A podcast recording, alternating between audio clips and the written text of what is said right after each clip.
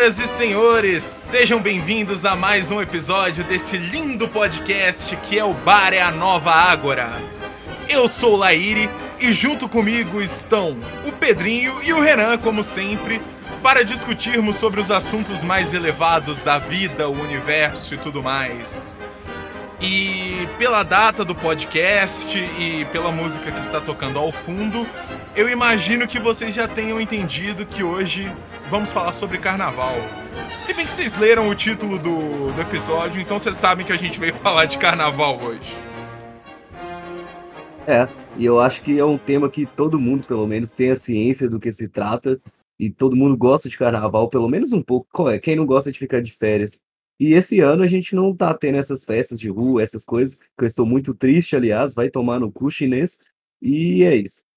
É, boa noite, rapaziada. Então, eu acho que carnaval, para muitos, é como qualquer outro feriado cristão. Você tá cagando, mas pelo menos você tá de folga, então.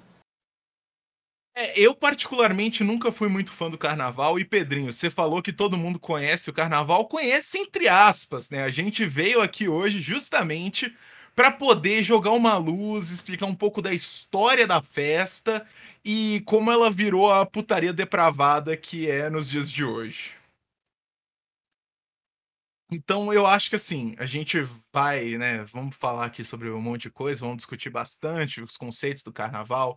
Eu acho que uma coisa muito legal e que vocês já devem ter percebido pelos últimos episódios que eu tenho focado bastante é nos conceitos simbólicos por trás das coisas, que tem sim e tem pra caralho e a gente vai explicar durante o episódio. Mas vamos começar então com as origens do carnaval. Pedrinho, você quer começar explicando um pouco? Você que deu uma pesquisada um pouco mais sobre o assunto. Sim, sim. Cara, é, quando a gente pensa em carnaval, já é algo que distancia muito a esse clima brasileiro, tropical e tudo mais. Eu acho que até as próprias pessoas que estão no exterior, automaticamente, quando elas falam carnaval, elas pensam automaticamente no Brasil. Parece que é uma coisa que sempre teve aqui entre nós e tudo mais. Mas não, por incrível que pareça, o carnaval é bem mais antigo do que essa terra tupiniquim aqui é, começou justamente na Grécia Antiga, junto com os filósofos e tudo mais. Não poderia sair coisa boa de um lugar que tem filósofos, né, galera? Mas é, o, a origem do carnaval remonta justamente a essas festas gregas que tinham sentidos religiosos, como os bacanais, e posteriormente isso foi se desenvolvendo em Roma, que consistia mais ou menos em, como posso dizer, uma putaria. Realmente era isso tinha um sentido, claro, de inversão de papéis sociais e tudo mais. Realmente era ali uma expressão de um certo período do ano ligado a uma divindade, que no caso era Dionísio, ou Baco, seja na mitologia urbana ou grega, que através dessas festas que tinham bebida, comida, sexo rolando solto para todo lado, eles meio que dispersavam os desejos carnais do homem. Mas não exatamente como uma forma de purificação ou como uma forma de como dizer, se controlar exatamente. Os romanos e os gregos eles não tinham uma visão tão cristã nesse sentido, não. Eles faziam aquilo pela festa, pela boemia, pelo desejo de se realizar essas festas ligadas ao espírito religioso, religioso não, o espírito mitológico dionísico, né? Então, a, o carnaval, se a gente for traçar uma origem de fato para ele, apesar que na época não era chamado carnaval e tem diferenças significantes do que a gente conhece como carnaval hoje em dia, é, é possível dizer que a, a origem desse movimento de, de você realmente desfrutar da carne, dessa bebedeira, de festas populares, de inversão de papéis, surgiu com a mitologia grega bem na antiguidade. Eu arrisco dizer é, que, se a gente for traçar um espectro maior, o carnaval sempre teve na humanidade, porque em todas as civilizações, em todas as épocas, sempre existiu períodos festivos que era regado a bebidas, ou era mais ligado a essa questão de libertinagem, ou de realmente liberar esses desejos sexuais, ou tudo mais. É o comemoração também, né? Tipo assim, celebração principalmente de. Isso não, vai, não sei se tem a ver muito com o carnaval, mas celebração de vitória em algum confronto, sei lá. Sim, sim. É porque, querendo, querendo ou não, é, a visão da sociedade no mundo antigo era completamente distinta do que a gente tem hoje em dia. Eles eram muito ligados à questão de entidades, à questão de manifestações da natureza, à questão até mesmo de batalha, igual você falou, de conquista e tudo mais. Então, eles tinham uma questão de uma moralidade, de ordem social bem distinta. Então, vamos supor, é, eles tinham uma certa ligação com Dionísio mesmo, como era na Grécia, que já trazia esse espectro mais festivo, você aproveitar o sexo, os desejos carnais e tudo mais. Então, os fazendo humanos. um parêntese aqui, né? Para quem não sabe, Dionísio e posteriormente Baco, né? Depois, quando se tornou a mitologia romana, ele era justamente o deus do vinho, da libertinagem, dos prazeres. Isso então, eu eu acho que é perguntar. importante colocar aqui. É, o Dionísio, então, é, é, o carnaval basicamente era uma celebração a esse deus Dionísio que representava isso. Sim, Isso. sim. Entendi. No começo, no começo, que nem eu falei, talvez a gente não possa rastrear esse ponto e dizer que já chegava a ser o carnaval. Mas eram atos, era realmente uma festa ali que, na sua base, tem muito em comum com o carnaval. E podemos, de certa forma, dizer que é como se fosse o projeto de carnaval, que na época era chamado de bacanal, para falar a verdade. Ah, basicamente é pra galera extravasar, né, as suas... Sim, sim. Você falou. tinha, um, tinha mais um conceito simbólico também, que nem o lá ele falou que ele tá tentando pegar esses simbolismos, aqui tem muito disso. A questão da inversão dos papéis sociais, saca? Na sociedade antiga, as coisas eram muito bem estruturadas, em questão de nobreza, de poderosa, aristocracia e tudo mais. Porém, durante esses períodos, realmente era algo ali que não, não se tinha é, essas barreiras econômicas e sociais, sabe? Era uma festa para todo mundo, todo mundo ali estava curtindo, fazendo o que tiver que for feito, porque é uma época é, de exceções. Se não me engano, na Grécia, é, né, durante esse período dos bacanais e de tudo mais, os escravos meio que se tornavam libertos nesse sentido, eles poderiam gozar de todos os direitos de alguém livre, entendeu? É meio que uma época para se dizer, tá, foda-se, estamos todos juntos aqui vamos curtir essa putaria. Sim, e tipo, outra coisa que é legal, que eu vou explicar um pouco mais pra frente no, no decorrer do podcast, especialmente nessa questão simbólica, um outro paralelo que a gente pode traçar do carnaval, nesse caso agora com uma coisa da cultura pop, é com a série de filmes, e agora uma série também, The Purge, ou em português é Uma Noite de Crime, pra quem não conhece. Eu vou explicar isso um pouco mais pra frente. Mas basicamente naquela época era isso mesmo, né? Era um momento assim de realmente extravasar e algo extremamente instintual, né? A gente pode colocar assim, era uma valorização dos instintos mesmo humano, o lado mais animal de certa forma do ser humano, onde se sacrificava entre aspas a civilidade para se valorizar tudo isso. E aí vem, né, todo esse conceito da inversão dos papéis que o Pedrinho falou, né? Como os escravos se tornavam, de novo, entre aspas, livres durante esse período. É, depois, na Idade Média também, isso evoluiu bastante, teve uma coisa muito massa é, do, do processo simbólico do carnaval. E eu acho que a gente pode evoluir daí, né? Que basicamente assim, durante a Idade Antiga era meio que isso, e eu, assim, honestamente, não sei falar tanto das implicações e objetivos dessas festas, além de ser, né, que nem o Pedrinho falou, essa é, homenagem a Baco, por isso bacanais, e Dionísio, enfim, mas de ser esse momento de extravasar mesmo. E vocês acham que mudou muita coisa de, de lá pra cá? Tipo assim, porque pelo que vocês escreveram, pelo menos o que eu tô sentindo é que tá bem similar ainda ao que vem. Tá Cara, é, a questão é que nem eu falei, nessa questão da gente remontar o carnaval nesses bacanais, é possível fazer uma ligação muito forte, porque querendo ou não, é algo que tem esse sentido de você realmente extravasar ali, de você beber muito, de você fazer sexo, ou qualquer outras coisas. Mas a gente tem que entender que a principal mudança se deu no significado desses atos, O entendeu? simbolismo de, por Sim, trás. sim. É a questão do, da, realmente do significado, do simbolismo, porque antigamente era algo ligado à mitologia mesmo, saca? Eles não faziam isso, tipo assim, do nada. Eles Até realmente. porque, até porque é, no resto do ano eles, eles, eles agem da mesma maneira do que o carnaval. Fraga. O carnaval não, não é mais uma desculpa para você extravasar seus desejos carnais, nem seu instintivo, não. É, o resto do ano eles continuam agindo da mesma maneira. O carnaval é só um dia que você não trabalha para fazer isso. Fraga. Exatamente. Então, é, essa questão dos atos, como a bebedeira, o sexo, orgias, tudo mais, a gente realmente pode dizer que é muito similar com o que ocorre hoje em dia. Porém, o simbolismo, é, o significado e o que eles queriam com isso mudou totalmente durante a história. Eu não, não diria nem que mudou, eu acho que simplesmente foi apagado, né? Porque assim, o processo simbólico, né, do que do carnaval em si, ele ganhou mais força durante a Idade Média. E eu acho que aí, Pedrinho, você vai poder explicar um pouco melhor, né, durante esse período, como é que funcionava, porque é realmente nesse ponto de o carnaval em si começa a existir, né, a festa dos tolos, que eu não sei, eu vou dar um chute aqui, mas eu acho que começou a se expandir principalmente ali na França, mas ganhou força na Europa durante a Idade Média.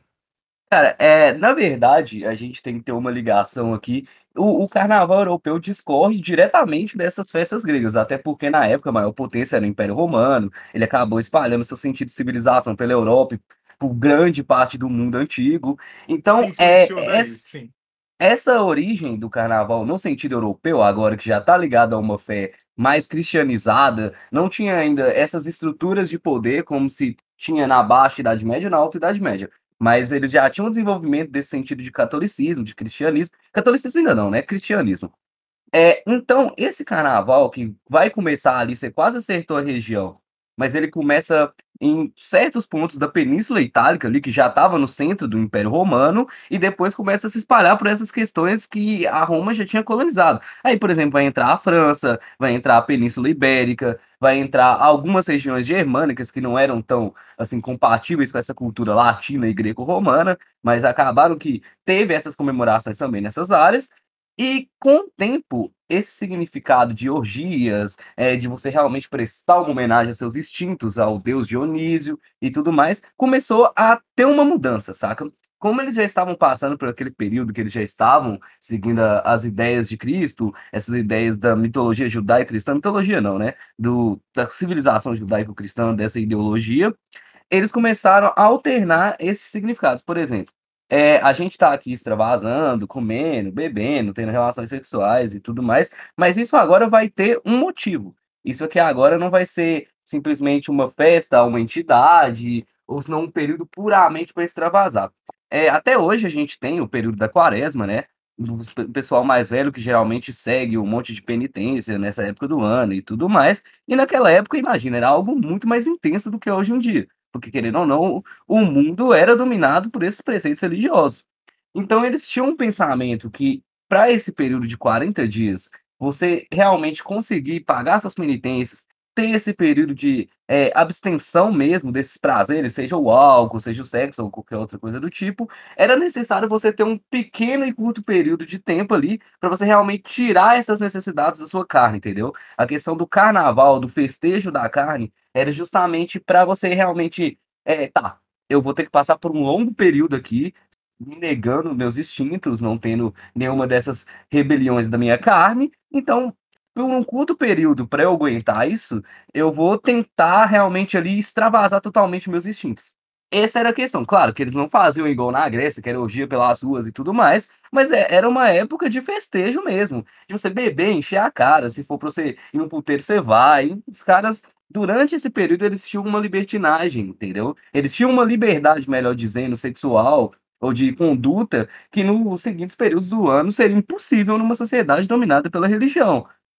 Mano, que foda. Até o, até o nome é, é significativo, né? Sim, né? até lógico. Nome. Cara, se você for parar para analisar, o nome sempre é simbólico. O conceito de nome é justamente você atribuir significado a algo. Então, o conceito de nomear algo é um processo simbólico, né? E juntando com o que o Pedrinho falou, né, assim, o carnaval era justamente esse período antes da quaresma, então você tinha, você sabia que ia ter um processo de penitência. Então vamos utilizar isso aqui para aproveitar e extravasar. E vai um pouco além, né? Porque voltando, né, às questões da inversão de papel dos bacanais, você tinha realmente as festas dos tolos, onde os pobres eram cultuados como os ricos e os ricos eram banalizados como os pobres, no momento onde todos estavam cientes daquela situação para ter justamente esse conceito da inversão de valores e ter esse mundo invertido, de certa forma, nesse aspecto. E aí é que eu traço um paralelo nessa questão de extravasar com o The Purge. Porque, para quem não conhece a história dos filmes e da série, basicamente, num futuro distópico aí dos Estados Unidos, eles têm um dia no ano onde todos os crimes são legalizados. Basicamente, tem uma limitação lá do tipo de arma que você pode ter, você não pode ter tanques, mas você pode sair na rua e legalmente matar qualquer pessoa que tá valendo. E aí são 12 horas, né? Uma noite, é do pôr do sol ao nascer do sol do dia seguinte. Então, durante esse tempo, todo o crime é legalizado e não existe nada que a polícia possa fazer para proteger alguém. Então, é justamente esse senso de extravasar e que aí na série é o que dizem que traz ordem para o resto do ano inteiro. Então, é um sacrifício feito, né, um sacrifício da ordem feito durante aquele período para que durante todo o resto do ano a ordem possa ser mantida.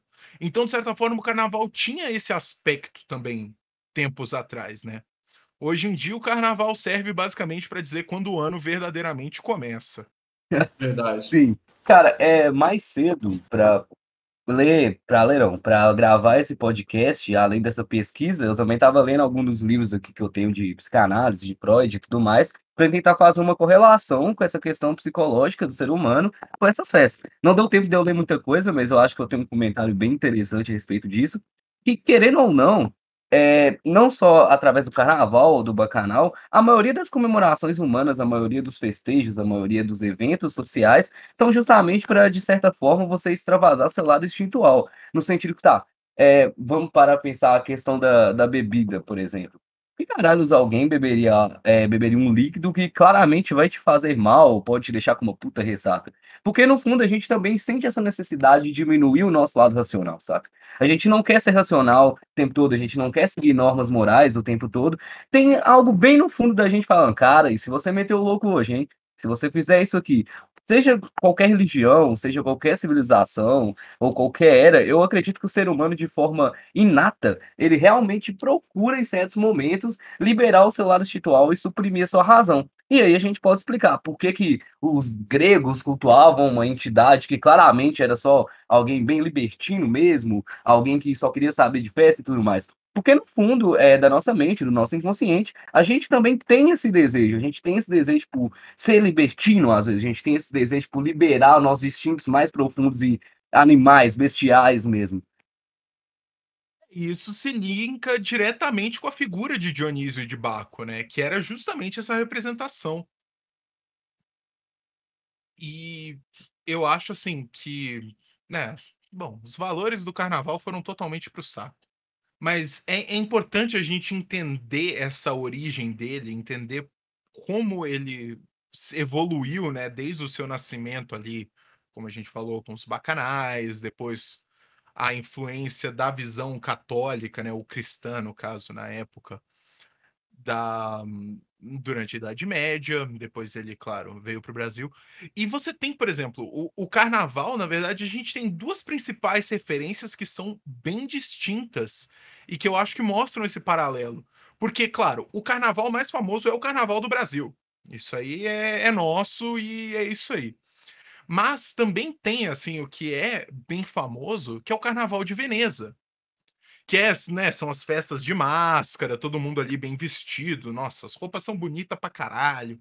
E as máscaras que a gente vê, assim, de decoração de carnaval, você vai numa lojinha qualquer aí de coisa de festa para comprar decoração de carnaval, você vai ver aquelas máscaras com penas e coisas assim que é, escondem só, né, escondem entre aspas, mas são só os olhos, né, e o nariz, deixam a, boca aberta e tal, essas coisas elas ainda são uma cultura muito forte na Itália. O Carnaval de Veneza ainda é nesse estilo, que é totalmente diferente do nosso carnaval brasileiro.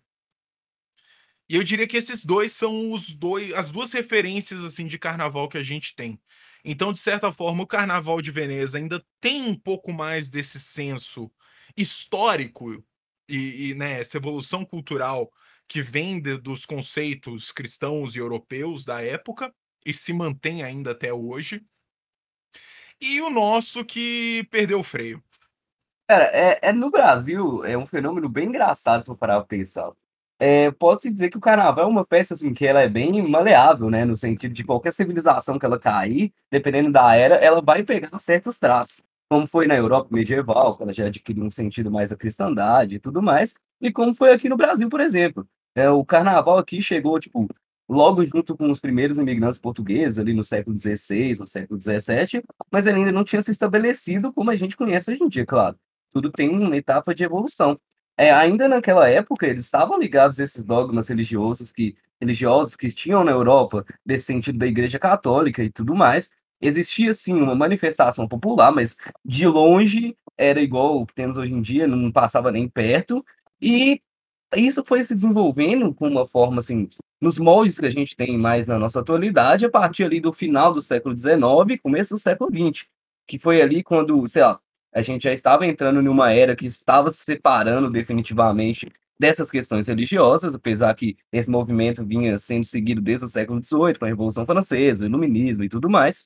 Mas nessa época aqui no Brasil, de fato, foi que teve esse rompimento do carnaval como um período simplesmente de anteceder a quaresma, de você ter algumas comemorações e tudo mais, para se tornar essa festa popular e nacional que a gente conhece nos dias de hoje. Foi nessa mesma época ali, principalmente na década de 20, na década de 30, que começou a ter toda essa questão dos adornos, das músicas e da valorização do carnaval realmente como um símbolo brasileiro. Tanto que um dos maiores carnavais que teve aqui no Brasil foi no, se não me engano, ou em 1920 ou 1921, que foi justo quando a, a pandemia de gripe espanhola já estava dando uma amenizada e a galera realmente pegou todos aqueles anos de isolamento, todas aquelas mortes e tudo mais, e fez uma hiper festa de carnaval. Fez uma, uma. Eles realmente pegaram todo aquele. É, aquela melancolia das mortes, toda aquela tristeza de estarem isolados e não poderem ter mais aqueles festejos como antigamente durante alguns anos, e realmente fizeram uma festa que eu posso dizer que talvez, se não fosse a questão de orgias e tudo mais, se compararia a uma festa grega. Mas é, aí a gente consegue ver esse caráter também, é, que nem o, o Laire falou, e eu também estava comentando, de realmente ser a questão do extravaso, de você liberar os seus anseios, de você realmente ali fazer uma manifestação popular, em certo sentido, para meio que liberar os seus instintos reprimidos ou coisas assim do tipo. Eu tenho uma pergunta para vocês. Vocês acham que o Brasil, de todos os outros países, foi o que mais carregou o simbolismo, assim, tipo assim, do, do, início do carnaval mesmo? É o que hoje a festa representa mais o simbolismo de antigamente?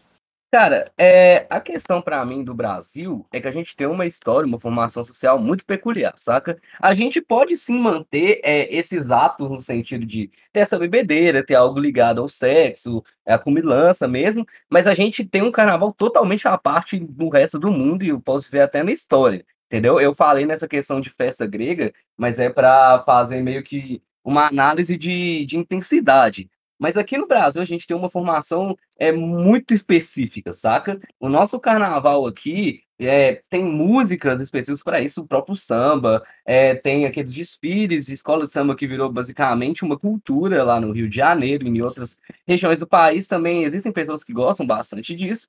Mas aqui no Brasil, pelo menos na minha visão, é, a gente transformou isso em um rumo totalmente diferente, sabe? É o famoso Desde brasileirizante, né? Sim, sim. Cara, é, também, também não tem como você comparar o carnaval brasileiro da década de 20, de 30 com o carnaval hoje em dia. São coisas muito distintas. É, o carnaval sim. passou por muitas alterações de lá para cá também, saca?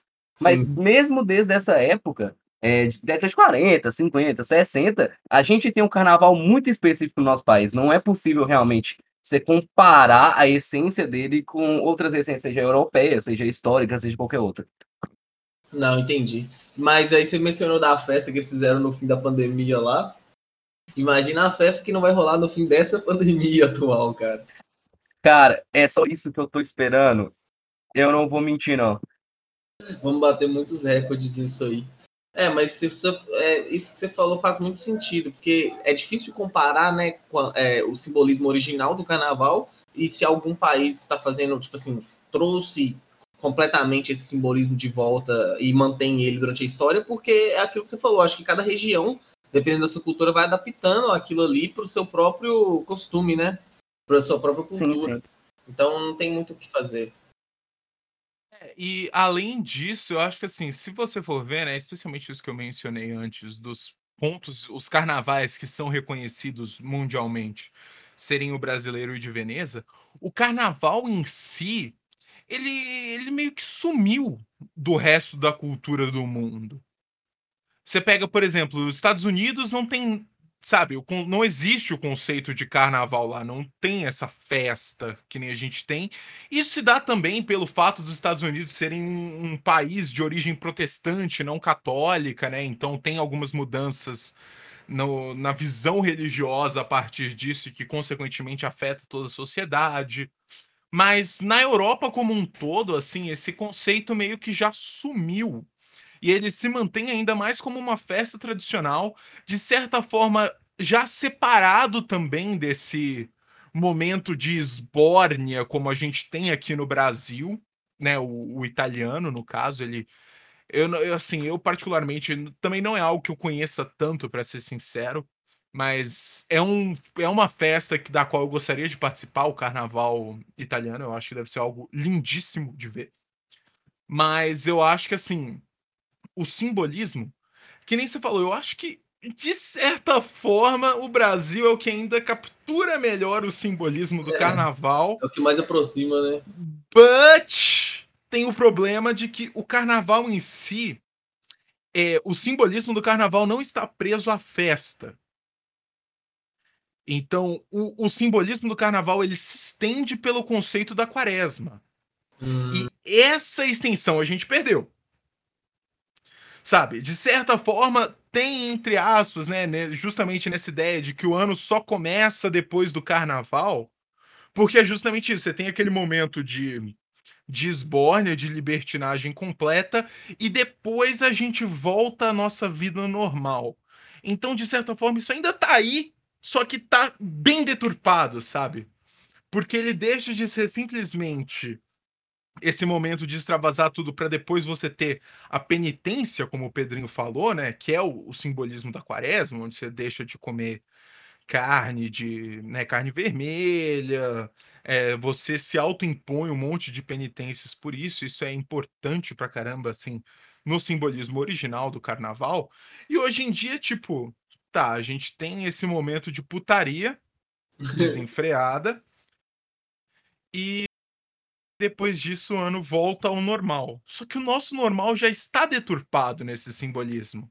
Sim. Então o carnaval de hoje em dia, ele é simplesmente uma, como é que eu posso colocar?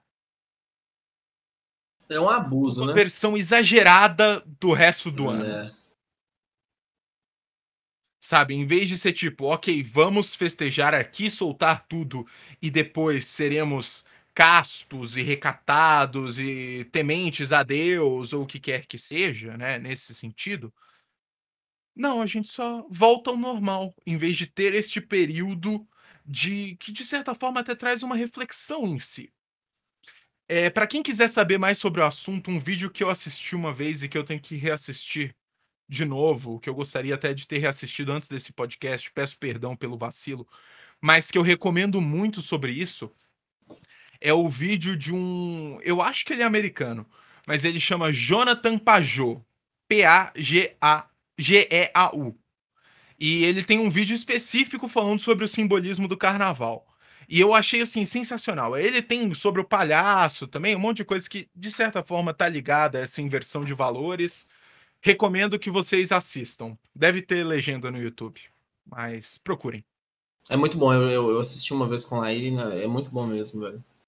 É muito legal. Os vídeos dele são muito fodas e trazem uma visão bem interessante, assim, que foca justamente, né, nesse processo simbólico que a gente perdeu na, na nossa sociedade. É.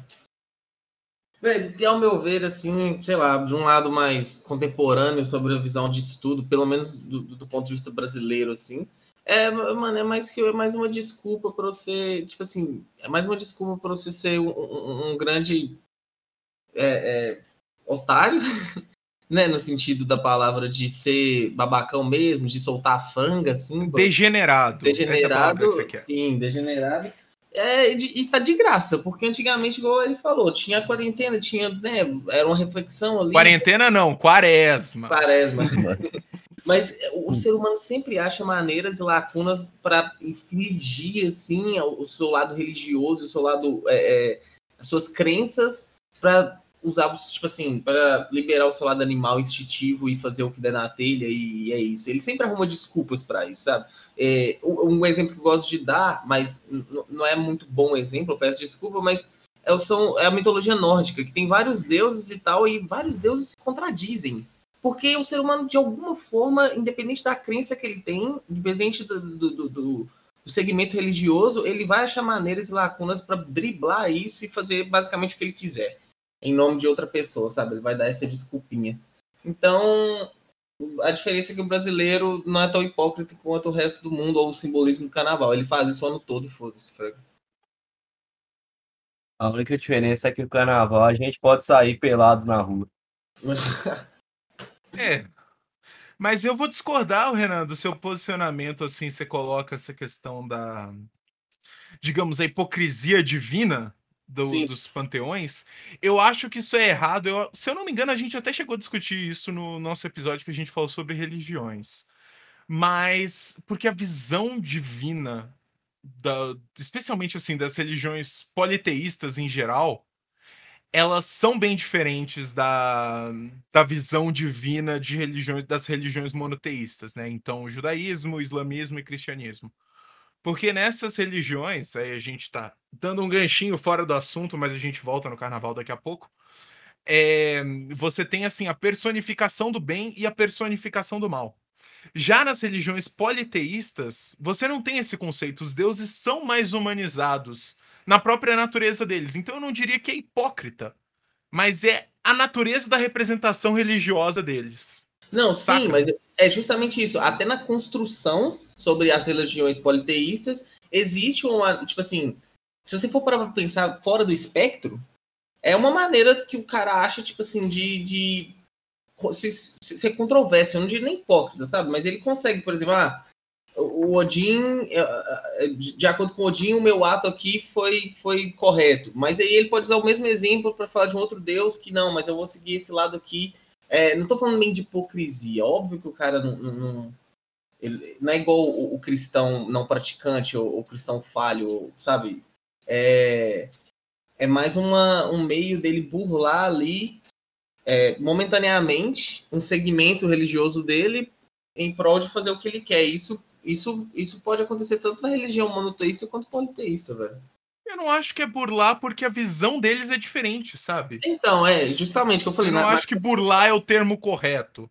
É, eu tenho um ponto, eu tenho um ponto bem interessante, que é uma opinião pessoal minha, mas eu acho que cabe a esse discurso, é que, querer ou não, se, quando, se a gente for analisar as mitologias antigas, Seja é, a questão da mitologia nórdica, grega, celta, ou qualquer outra que você possa imaginar, que principalmente aquelas que tinham mais deuses, aquelas que realmente tinham um panteão mais abrangente, que você encontrava deuses para maioria das ações ou lugares ou coisas assim do tipo, você, se você for analisar numa questão mais psicológica e tudo mais, você vai ver que os deuses nada mais, nada menos são a representação das vontades humanas, do instinto humano e do desejo humano. É como era na Grécia a questão do Dionísio, a questão do Zeus, a questão do Poseidon, ou seja, a questão do, do eu esqueci, de Odin ou de Thor e de tudo mais. Se você for analisar as características desses deuses, tanto na questão de busca por poder, ou se não busca por liberdade, ou se não busca pela libertinagem, como era o caso do Dionísio, você vai encontrar questões que são humanas. A grande diferença da maioria das religiões antigas para o cristianismo, por exemplo, é que no cristianismo a gente tem um Deus alheio aos desejos humanos. Ele não é um Deus que necessita de bebida, ele não é um Deus que necessita de guerra, ele não é um Deus que necessita é, de você realmente ali de gravidar alguém como era Zeus. Apesar que ele fez isso uma vez, mas não necessariamente necessita, igual Zeus ficava tendo um bilhão de filhos e tudo mais. Os deuses antigos, eles tinham desejos humanos, eles também tinham um instinto, eles tinham esse lado carnal, esse lado de serem gananciosos, de realmente serem passionais, de sentirem raiva, sentirem amor, sentirem tudo. Coisa que, se, que nem eu falei, se a gente for analisar, são características humanas que foram passadas a entidades. Então, os humanos pensaram numa forma de representar os seus sentimentos, os seus instintos através de entidades. E a partir disso foi feita uma correlação muito interessante que ao mesmo tempo que o ser humano dita, entre aspas, a mitologia dos deuses, dita a existência deles, esses símbolos que foram criados com o passar das eras também acabaram ditando muitas das ações humanas. Então, assim, é meio que uma, uma troca de, de influências de uma própria criação humana, entende? Exatamente, o que eu falei, da construção. É na construção que surge essa, esse meio de burlar que eu falei. Eu usei a palavra meio de burlar, mas o termo meio de, uma maneira de burlar, mas é, é, na construção que eu quis dizer, entendeu? Sim, sim. Mas é, é bem isso. E voltando então ao carnaval. Se a gente for pegar, vocês acham que existe alguma chance da gente recuperar o verdadeiro simbolismo do carnaval? Cara, eu acredito que não, até porque não é algo que condiz mais com esse nosso momento da sociedade que a gente está agora. A gente não tem essas características que existiam na estrutura da sociedade antiga, ou seja, na Idade Média. Então, eu acredito assim.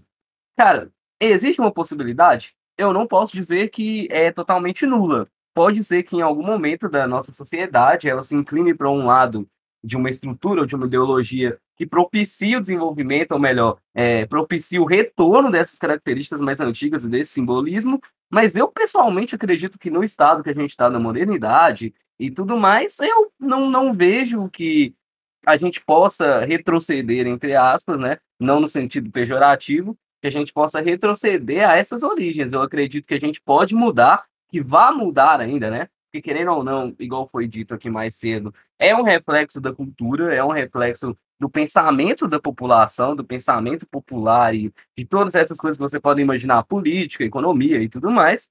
E então eu, eu pessoalmente eu não vejo como isso poderia voltar àqueles moldes antigos. Mano, eu acho que não tem como. Por quê? Eu acho que cada dia mais, cada ano que passa mais, é, a galera tá usando é, a festa, o, o, conceito de carnaval, para poder empurrar política no meio, sabe? Para poder, poder empurrar ideias. Então, por exemplo, o que era para ser uma desconstrução do politicamente correto, o carnaval, o simbolismo do carnaval, agora, tipo assim, ah, não, nós vamos fazer a marchinha LGBT. E não tem problema nenhum, mas você usar a festa do carnaval como, como o intuito de propagar sua, sua, sua ideologia ali, e sendo que o próprio simbolismo do carnaval é desconstrução do, dos valores. É tipo assim, você realmente, né, usar, usar da, da, da é, não, como é que é o termo lá? Degenerar, não, é... Degenerado? Não, é você ser degenerado e, e, e, não se importar com esse tipo de coisa. Então eu acho que é impossível voltar porque a galera vai fazer, vai tornar cada vez mais politi politicado o carnaval, sabe? Vai deixar cada vez mais politicado. Aí é que entra uma, um questionamento muito foda. Não seriam todas essas ideologias que estão surgindo agora, de progressismo e politicamente correto, em si uma inversão de valores? tornando então, cons, tornando então, logicamente, o ambiente do carnaval o mais propício para a divulgação disso? Pelo fato do carnaval em si ser essa epítome da inversão de valores? Cara, é, eu, eu discordo em certo ponto, por incrível que pareça. Eu entendi o seu raciocínio é, sobre essa questão de inverter valores e realmente é, de certa forma, a luta política desses grupos progressistas e tudo mais, querendo ou não, eles querem fazer essa inversão ou destruição de alguns valores ditos arcaicos, mas de certa forma, é, de certa forma não, para falar a verdade, a essência do carnaval é, você também estava se cagando pro lado político, entende? Claro, é um ambiente mais propício, de fato, mas se você for parar para pensar numa linha mais estreita, isso também não tem a ver com carnaval. Se você for parar para pensar numa linha um pouco mais, como posso dizer, um pouco mais imóvel, no sentido da inversão de valores, que não tem a ver tanto com a política. Mas agora, se a gente for pensar realmente no cenário contemporâneo que a gente está vivendo e tudo mais, onde não existe Deus maior do que a doutrinação política, realmente é cabível que nesses momentos se realmente você tenha um palco, entre aspas, né? Apesar que tem uns palcos no carnaval mesmo, mas você tem um palco, entre aspas, para expressão dessas ideias de reforma, é, de inversão, ou seja, o que for. Mas eu, na minha opinião, pelo que eu pesquisei aqui, pelo que eu estou tentando matutar na minha cabeça, é, o carnaval é realmente o âmbito do foda-se, entendeu? Você não tá ali para propagar ideias políticas, você não tá ali para, sei lá, torcer para um time de futebol, você tá ali para fazer a sua farra e extravasar e coisas assim do tipo. Mas eu concordo com você nesse ponto, assim, de que realmente nessa estrutura que a gente vive agora,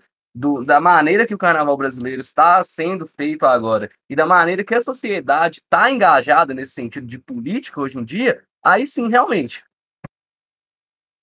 Pois é, então é justamente isso. Idealmente, o carnaval não tem nada a ver com isso. Ele é a, a inversão de valores em si, um momento onde todo mundo, entre aspas, sabe que tudo aquilo que está rolando é errado, mas é um momento onde aquilo é permitido. E é o que ajuda a manter a ordem para o resto do ano, voltando ao paralelo com o The Purge. Mas nos dias de hoje, que nem se falou, sabe? Eu tô falando assim, esse questionamento que eu faço é justamente a gente pegando a análise do que assim. efetivamente está acontecendo, não mais partindo do campo das ideias, né? Mas sim do que efetivamente está rolando. Que é, é um ambiente perfeito para você poder divulgar esses valores que em si pregam também a inversão de valores. Só que essas ideias eles querem inversão de valores durante o, a vida inteira. É, porque é bom lembrar, Laíri, que o carnaval, o simbolismo do carnaval, pelo que vocês descreveram aí, ele não tem polo. Sabe? Não, ele não tem negativo não. e positivo. Ele é um cataclismo, eu acho que essa é a palavra. Ele fica invertendo as coisas. Fica, sabe? Se a, a tendência é, é isso que a gente estava mencionando, tipo, agora, atualmente, a galera tá só usando isso para pregar é, politicamente correto, tá usando para pregar, pregar, ideologia, o carnaval vem invertendo tudo novamente e, e o simbolismo dele seria para quebrar isso. Tipo assim, não, eu vou chamar você de bichinha mesmo, tá zoando. Mas é tipo, sabe, é. Não tem. O carnaval mesmo, o simbolismo dele não tem lado. Ele não tem polo. Então, pelo ponto de vista do Laire, era para voltar assim o simbolismo original dele. Tipo assim, se ele tivesse que voltar, ia entre aspas.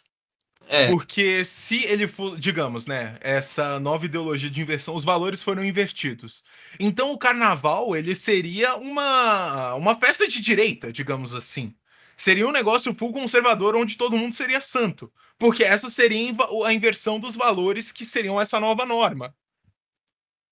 Entendeu? Ele pega o mundo e vira ele de ponta cabeça. Se Exato. o mundo já está de ponta cabeça, ele vai virar o normal durante o carnaval, digamos assim. E à medida que a gente tem, então, essa inversão. Só que eu acho que essa, invers... essa segunda inversão de valores no carnaval não vai rolar. Entendeu? Eu acho que o carnaval vai ser simplesmente um. Como já está sendo, né, de certa forma, esse extremo do resto do ano em vez de ser realmente uma inversão de valores, e durante o ano a gente, enquanto, enquanto sociedade, condena o que é permitido durante o carnaval. Entendeu? É, Esse é, é o simbolismo do carnaval. Sim, sim. E faz todo sentido. Faz todo sentido isso. O que, que você acha, Pedrinho? Cara, é, como já foi discutido, e você com a ele falando dessa questão de inversão, eu ainda tô tendo a me posicionar no sentido que o carnaval ele segue essas questões culturais e políticas e tudo mais, mas eu acredito que, que nem foi dito por você e pelo Aire, que dificilmente as coisas vão se inverter mais ou retomarem um passado. Eu acredito que o carnaval tende a cada vez mais ficar polarizado num certo sentido. Quando, quando eu quero dizer polarizado, não é que, sei lá, todo mundo no carnaval vai ser petista ou coisa assim do tipo. Não, não, não é isso. Mas o carnaval vai começar a perder, ou melhor, vai começar a se renovar em certo sentido, vai começar a mudar através dessas questões políticas que a gente está vivendo na atualidade.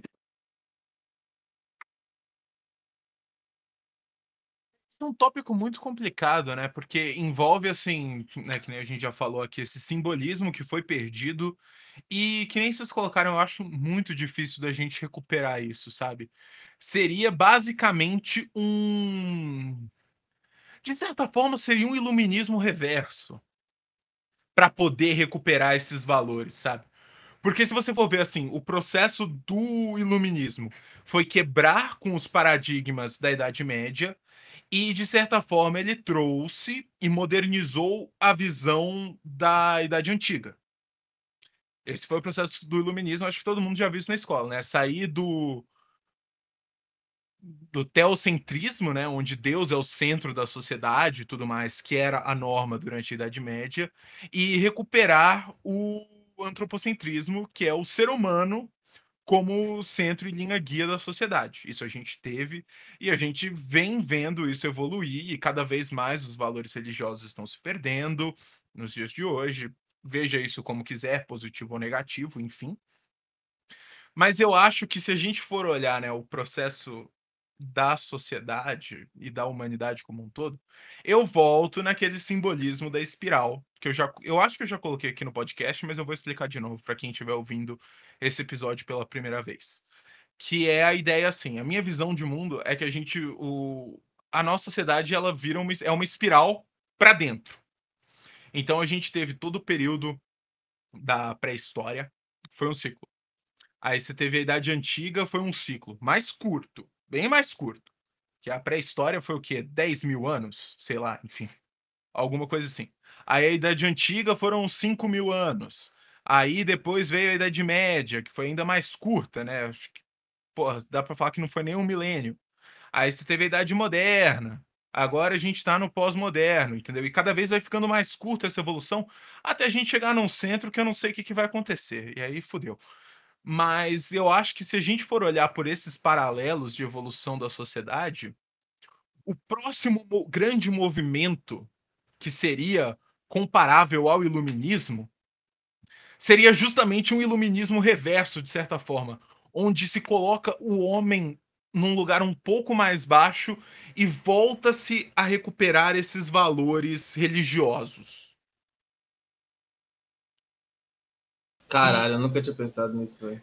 Se isso for para frente, se isso efetivamente acontecer, o que eu realmente não sei dizer nos dias de hoje, porque eu vejo uma, eu vejo isso ganhando força em, em alguns vieses da sociedade. Você vê isso sendo recuperado, os valores antigos e coisas assim, crescendo e voltando a serem analisados nos dias de hoje. E ao mesmo tempo você vê a força, a grande massa, a norma, o status quo já se quebrou completamente disso. Por mais que progressista venha falar que não, sim, aceita que dói menos. Cara, eu ainda acredito que a única solução possível para todos esses problemas que foram discutidos é rejeitar a humanidade e voltar ao macaco. Para mim, essa sim. é a única solução possível. Volte ao mamaco. Ai, mano.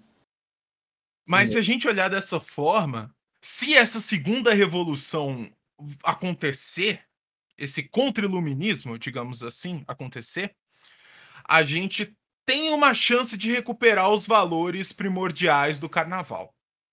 Se isso não acontecer, o carnaval vai ser só a epítome da devassidão que já representa a humanidade como um todo. Não, não tem nem como. Black pra né? caralho. Não tem nem como, como contra-argumentar contra isso, velho. Você não pode contra-argumentar contra a verdade. É. Exatamente. Caralho, alguém acendeu um cigarro aí, hein? Ô, oh, mano, fui eu, mas eu queria dizer também que eu nunca pensei que esse episódio de carnaval abriria tanto meus olhos para tanta coisa que envolve, mano. Pois é, eu acho que é isso, sabe? A gente banalizou o carnaval. E, consequentemente, todas essas consequências de responsabilidade que estavam ligadas ao carnaval sumiram. Justamente por essa banalização. E eu acho que, de certa forma, isso é um reflexo da nossa sociedade como um todo. Tudo está sendo banalizado. Essa é real, na minha visão. eu, é. venho no, eu venho pro podcast fazer piada com o Trump e acabo saindo black pilado, mano. É muito bom. black pilado é ótimo. Cara, você tem que lembrar, a gente tá no espírito do carnaval. Hoje não é dia de Black Pill. Hoje é dia de Honk Pill. É, é verdade. Honk Pill, embrace the honk, galera. Aceitem que a gente tá. Tudo que a gente tá vivendo hoje em dia é uma grande piada. O Coringa já fala. O comediante do Watchmen. O comediante do Watchmen é um honk pill cabuloso. Assistam Watchmen e prestem atenção na visão de mundo do comediante. É um Você vai tirar umas análises foda. Porque, tipo, aí a gente entra né, nesse simbolismo, de novo, fugindo um pouquinho do tema do carnaval, mas indo para esse simbolismo das pílulas, que nem a gente falou no episódio anterior, surgiu com o Matrix. Então você tinha a pílula azul e a pílula vermelha, que a gente discutiu profundamente no, no episódio anterior. Mas aí, em cima disso, começaram a surgir outras pílulas também. Então você tem a Black Pill, que é tipo, o mundo tá uma merda e não tem nada que a gente possa fazer. Então a Black Pill ela é meio derrotista por esse aspecto. Porque, tipo, fudeu. Não tem nada que eu possa fazer e o mundo vai continuar essa merda. Então ela não é boa. E aí você tem a Honk Pill, que é quando você começa a ver que, tipo, não importa o que eles estão falando, isso é tudo uma piada. E quanto mais pessoas adotarem a Honk Pill, cada vez mais vai ficar escancarado que é uma piada. E à medida que isso realmente virar uma piada, ele deixa de ser levado a sério. E aí a gente consegue evoluir de verdade. Então, embrace the honk pill. Olha tudo isso que a gente está vivendo e veja como uma grande piada. E conte essa piada para os seus amigos e faça com que eles também tomem a honk pill. Falem que o Trump é laranja a cada cinco segundos. Caralho, velho. Porque a pill é o que verdadeiramente nos salvará. E isso liga de novo com o carnaval e com o processo de inversão de valores. Porque o palhaço, ele é a. Ele é a epítome dessa inversão. O palhaço é a figura que vive essa inversão, literalmente. O que faz um palhaço ser engraçado? É ele fazer as coisas que a gente sabe que são erradas na nossa sociedade. Mas enquanto é um palhaço fazendo, você está num momento onde você sabe que tudo que o palhaço vai fazer é invertido, assim como o carnaval. Então, o palhaço, o verdadeiro palhaço, é o, é, o último, é o último bastião de lucidez que a gente tem na nossa sociedade. Porque ele ainda mostra as piadas do mundo. Nossa, mano. Embrace the honk. Somente. Embrace the honk. Aceite que tudo isso que vivemos é uma grande piada. E quanto mais pessoas rirem disso, menos isso vai ser verdadeiro. Esse é o caminho. Seria o carnaval a festa do Honk Pill? Não porque as pessoas não têm essa visão crítica. Mas em teoria, sim. O carnaval é a festa da Honk Pill. Cara, eu só sei que depois dessa eu vou precisar beber alguma coisa. Espero que tenha algo. Ah, eu já tô bebendo aqui, filhão. eu vou ser obrigado a sair pra beber mesmo? Ô, onde é que você vai, Renan? Não sei. Quando você decidir, se Paulo acho que eu tenho uns trocados aqui ainda, dá pra gente beber alguma coisa. É, top. Bom. Mas acho que com isso a gente pode finalizar, então eu espero que tenha dado para entender um pouco mais do carnaval e como ele se tornou o que é hoje e todas as implicações do carnaval em seu processo simbólico e na sua realidade pós-moderna, onde o simbolismo foi pro saco. E com isso eu acho que é isso aí, galera. É. Algo mais a posicionarem? Não, eu acho que o seu último discurso foi excelente, velho. Eu acho que concluiu muito bem. Bom, então é isso aí. Daqui a duas semanas nos veremos novamente com algum tema foda. Quem não sabe, a gente tem um Instagram, sigam a gente no Instagram, nova underline Ágora, e nós temos também um Discord, que eu não mencionei no episódio anterior, mas fica aqui a menção consequentemente.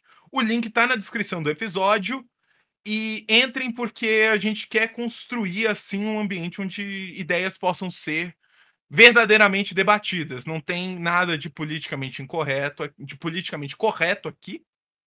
É, você pode sentar, nós temos aqui nossas mesas de bar. Eu recomendo que toda vez que você chegar, você traga uma cerveja ou bebida de, de preferência. E chega aqui, junta com alguém aleatório, comecem a bater um papo, discutam sobre o episódio, discutam sobre outros assuntos. A gente só quer aqui que a discussão evolua. E é isso aí, galera. Beijo na bunda e até mais. Boa Valeu. Noite. Falou. Falou. Grande EP.